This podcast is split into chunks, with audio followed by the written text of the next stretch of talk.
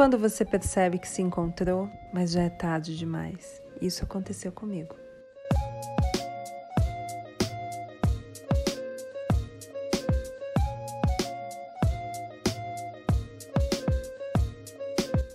Falar sobre se encontrar é muito difícil, porque você percebe uma pressão no ar para que a gente se encontre o mais cedo possível na vida amorosa, na vida profissional e com a gente mesma.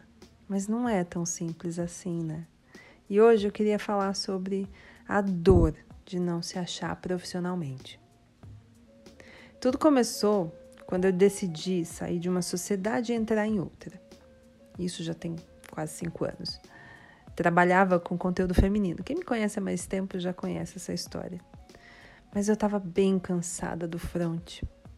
E apesar de compreender toda a interseccionalidade envolvida na complexa definição do que é ser mulher, aquele não era meu lugar, por N razões, e que foram motivo de levantar a bandeira vermelha e encerrar o que eu vinha construindo há quatro anos. Se um dia alguém te der uma resposta simples que explique por que, que as coisas acabam, ela provavelmente vai estar mentindo. Porque o fim mora nessa complexidade e abre feridas que demoram para fechar. É nessa complexidade do fim que também mora a dor de não se encaixar. De casamentos a sociedades, a separação de bens, amigos e objetos provoca um corte desengonçado, sabe? Que afeta cada uma das partes envolvidas, fazendo com que elas se mexam para estancar o mais rápido possível qualquer possibilidade de uma hemorragia emocional. Cada um vai para o seu canto, com a sua trouxinha de coisas e tenta seguir a vida. Fins são momentos gloriosos para oportunidades maravilhosas travestidas de tropeços homéricos. E como você pode imaginar, lá fui eu em direção ao abismo, tentando reconduzir minha carreira.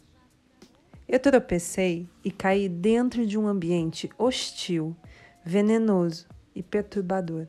Palavras essas que eu só soube usar quando me livrei de toda a toxina emocional que é trabalhar com psicopata profissional. Mas até me livrar, foi um longo período tentando me achar e nada.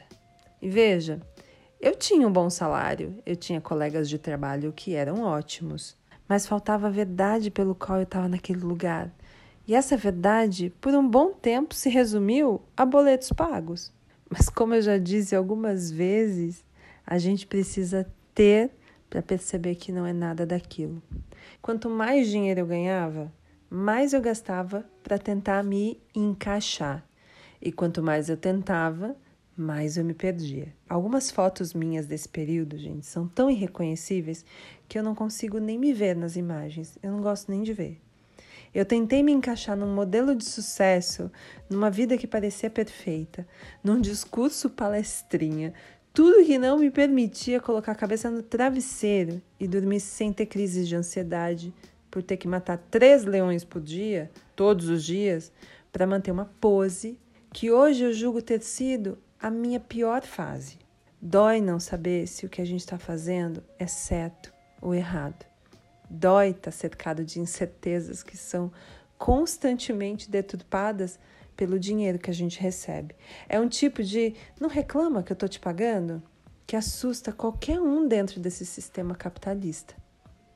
Foram quase dois anos de uma passa irreconhecível.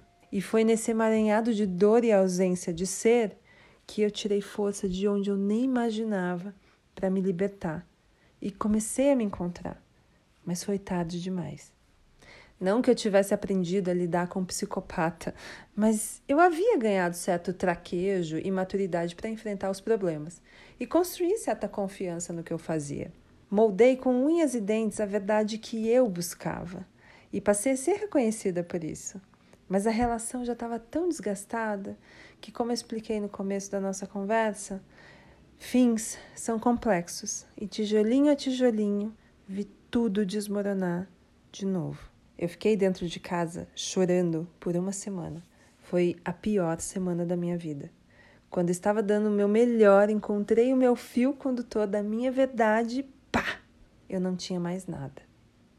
Eu já passei por tanta coisa que fica impossível me definir e me colocar numa caixa. Esse fio condutor que eu encontrei lá tarde demais é essa liberdade de ser uma coxa de retalhos, e a gente já conversou sobre isso, alinhavada pedacinho a pedacinho desses últimos 35 anos da minha vida. E que me fez ser essa pessoa multipotencial, que veio com esse conhecimento de cada lugar, escola, empresa, tudo que eu vivi. Eu sou uma virginiana que foge à conformidade, eu sei. E não gosto de me encaixar num cargo. Eu sou A, e B, e C, e D, e o meu alfabeto profissional é a minha verdade. É onde eu me encontro. Eu encontrei esse meu alfabeto profissional tarde demais. Mas foi exatamente ele que me fez sair de mais um fim complexo, só que dessa vez eu consegui desviar de um novo tropeço e cheguei à conclusão que, cedo ou tarde, nossa verdade nos encontra.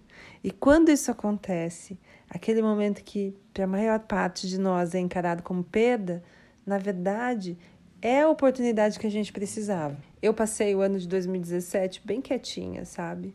Terminando meus créditos do mestrado, fazendo consultoria e reforçando a minha imunidade física e mental.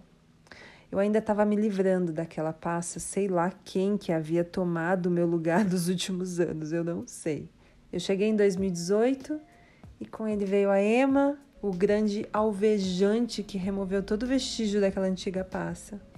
Com a Ema veio a Brunch, esse lugar onde toda aquela verdade que foi rejeitada lá no passado é hoje, em boa parte, a razão pelo qual eu encho o sorriso para defender com unhas e dentes o que a gente faz como a gente faz e por que a gente faz e como a gente tem colhido resultados muito legais. E hoje eu tô aqui para te dizer que por mais que a gente passe pela dor de ter se encontrado tarde demais, e como dói, né? Ainda tem muito chão pela frente, muita água para rolar e olha, vai passar. Você vai perder algumas coisas no caminho, você pode ter certeza. Coisas que foram boas e ruins, Talvez você tenha até medo de abandoná-las, mas você vai precisar. Você vai precisar deixá-las lá para trás se quiser abrir novo espaço para aquilo que você acredita e para as coisas novas que estão chegando. Acredita em mim, tá? Se encontrar, mesmo que seja tarde demais, pode ser uma coisa muito boa para você. Um beijo.